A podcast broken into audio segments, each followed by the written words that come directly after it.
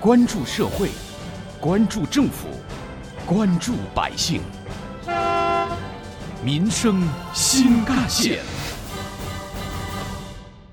听众朋友们，早上好，欢迎收听今天的《民生新干线》，我是子文。根据杭州市农业农村局公布的数据，截至目前，今年的杭州市西湖区龙井茶的产量四百九十三点七九吨，减产了百分之四点三，产值约四点七四亿元，同比却增幅了百分之四十八点六，平均售价由上年的每公斤六百一十九元提高到了如今的每公斤九百六十元，涨幅高达百分之五十五。这产量减少了，产值反而大大增加了。对此，茶农茶企最有发言权。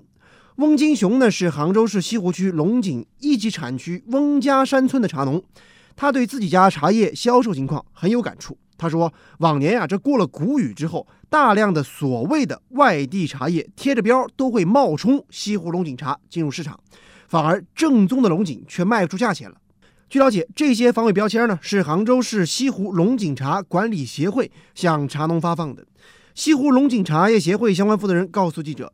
根据杭州市西湖龙井茶茶标管理办法，违规使用茶标的企业和个人都将受到处罚。如果说是个买卖的的话，根据我们今年这管理和要求的话，是查到的，我们要停发两年这个茶农标的。西湖龙井茶的防伪标签可以说是杭州西湖龙井的身份证。每年，杭州西湖龙井茶管理协会都会在龙井茶开采之前发放给农户，每一枚标签编号是独一无二的。刮开防伪涂层，输入相应的数字，就可以查到对应的茶农。防伪标签是按照每年每亩茶叶产地的产量来发的。比如说，二零一九年龙井茶防伪标签，每枚防伪标签的重量为二百五十克，也就是半斤。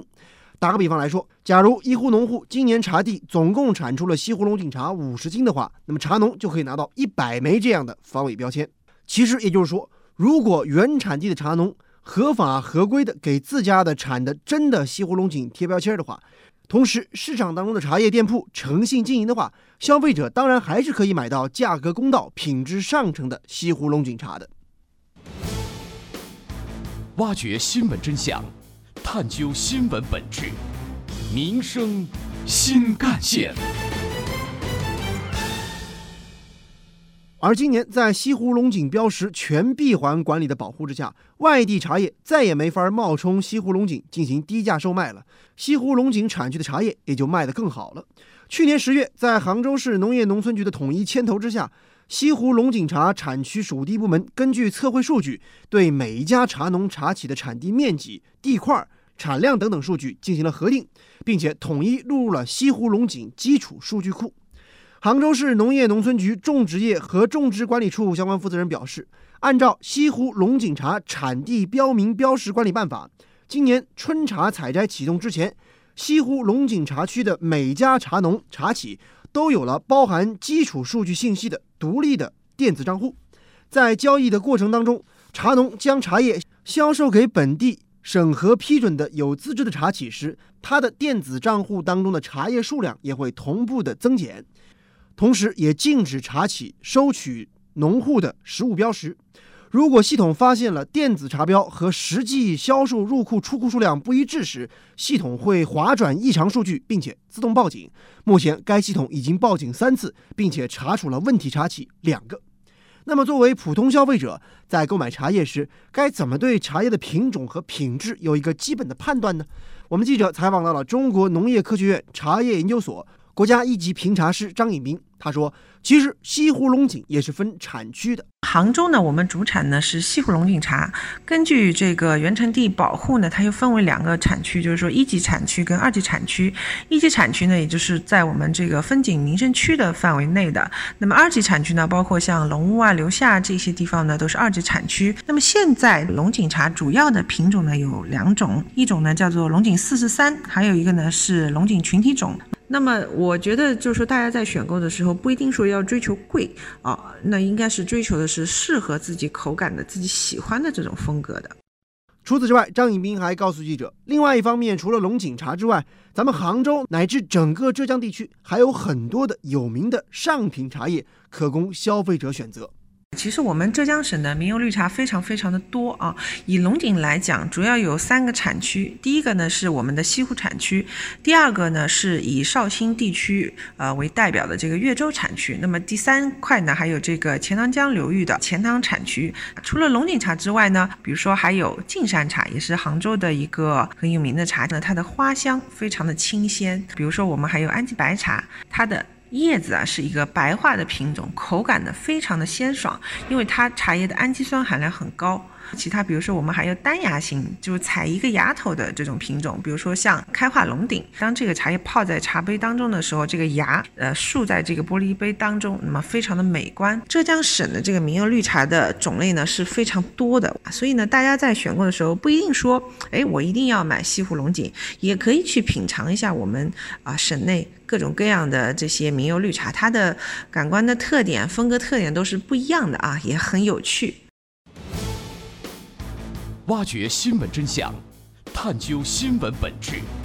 民生新干线。扎紧了品牌管理的口子，茶农茶企的收益自然也就节节高。老品牌狮峰西湖龙井明前高端精品茶，早在今年五月初就已经售罄了。浙江狮峰茶叶有限公司副总经理施小云告诉记者，今年他们一共收了十二吨左右的西湖龙井。后台销售数据显示，目前高端的精品西湖龙井销售额同比增长百分之八十。很多消费者对于高品质的西湖龙井认可度和忠诚度反而更高了。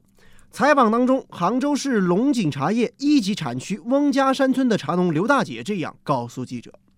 以前啊，就是用那个茶叶标签，现在我们搞的这个电子账户，其实就是，嗯，保为了保护我们真正的那个好茶叶，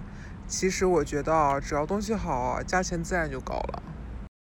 对此，不少网友也表达了自己的观点。网友都是法师说，茶叶这种东西啊，如果真的是好品质，卖贵一点，其实消费者也可以接受。但是如果是以次充好，那就是真的很讨厌了。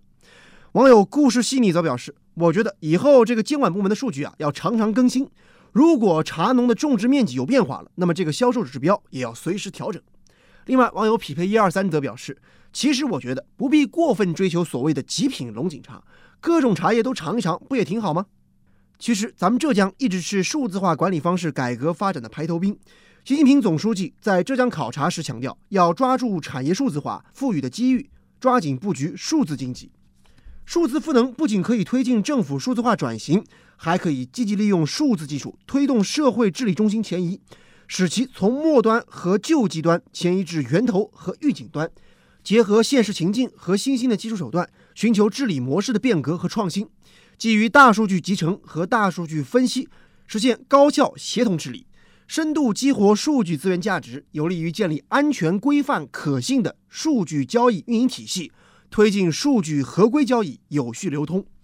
有关于我们今天关注的话题，本台特约评论员、资深记者叶峰老师也认为，杭州运用数字经济为西湖龙井锁住市场，其实就是政府职能部门积极探索、助力经济发展的具象化表现。当然，政府职能部门的监督和管理也要跟得上。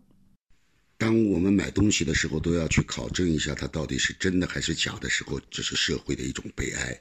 曾几何时，杭州的西湖龙井茶也真是假货泛滥，各地也都纷纷仿冒，然后就出现了原产地保护的声势浩大的一场运动，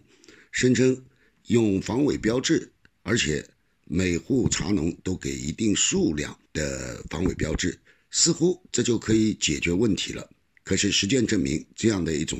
做法也就是一厢情愿，防伪标志本身就可以来假冒。更何况还有保管不善、分发不当的这样的问题存在。真货和假货从本质上讲是一个产权保护的问题。如何加大对假冒伪劣商品的围剿力度？怎么样让造假者付出他不堪承受的代价？不能仅仅依靠老百姓的自觉，或者说造假者的自律。这恐怕是政府部门需要去做的事情。